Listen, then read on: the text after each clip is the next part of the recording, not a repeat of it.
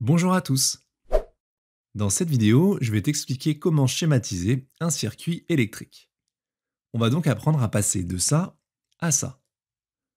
Quand on étudie les circuits électriques et qu'on a besoin de les schématiser, tu te doutes que de représenter une pile, une lampe ou un interrupteur, ce n'est pas forcément évident et ça peut être compliqué de les schématiser.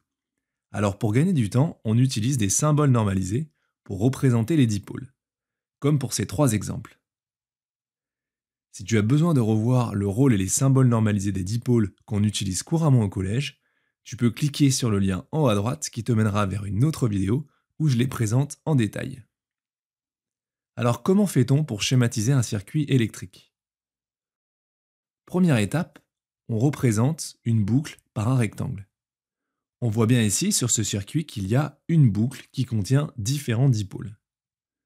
On utilise bien, comme d'habitude pour un schéma, un crayon à papier et une règle. Je trace donc un rectangle, et les traits de ce rectangle vont en fait représenter les fils. Deuxième étape, pour pouvoir représenter les différents dipôles présents, je vais venir gommer sur les traits du rectangle à l'emplacement des dipôles.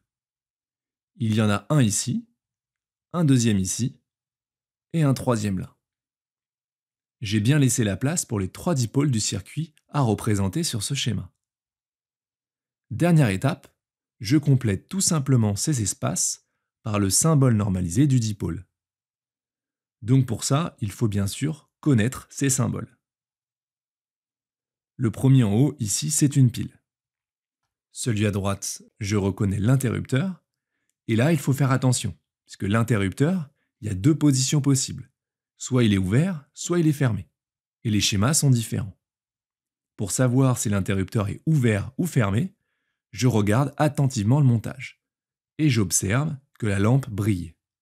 Je peux alors en déduire que le courant circule dans le circuit puisque la lampe brille. Donc que l'interrupteur est en position fermée. Je peux compléter sur le schéma et représenter l'interrupteur fermé avec son symbole normalisé.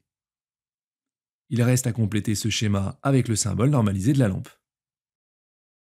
Et voilà.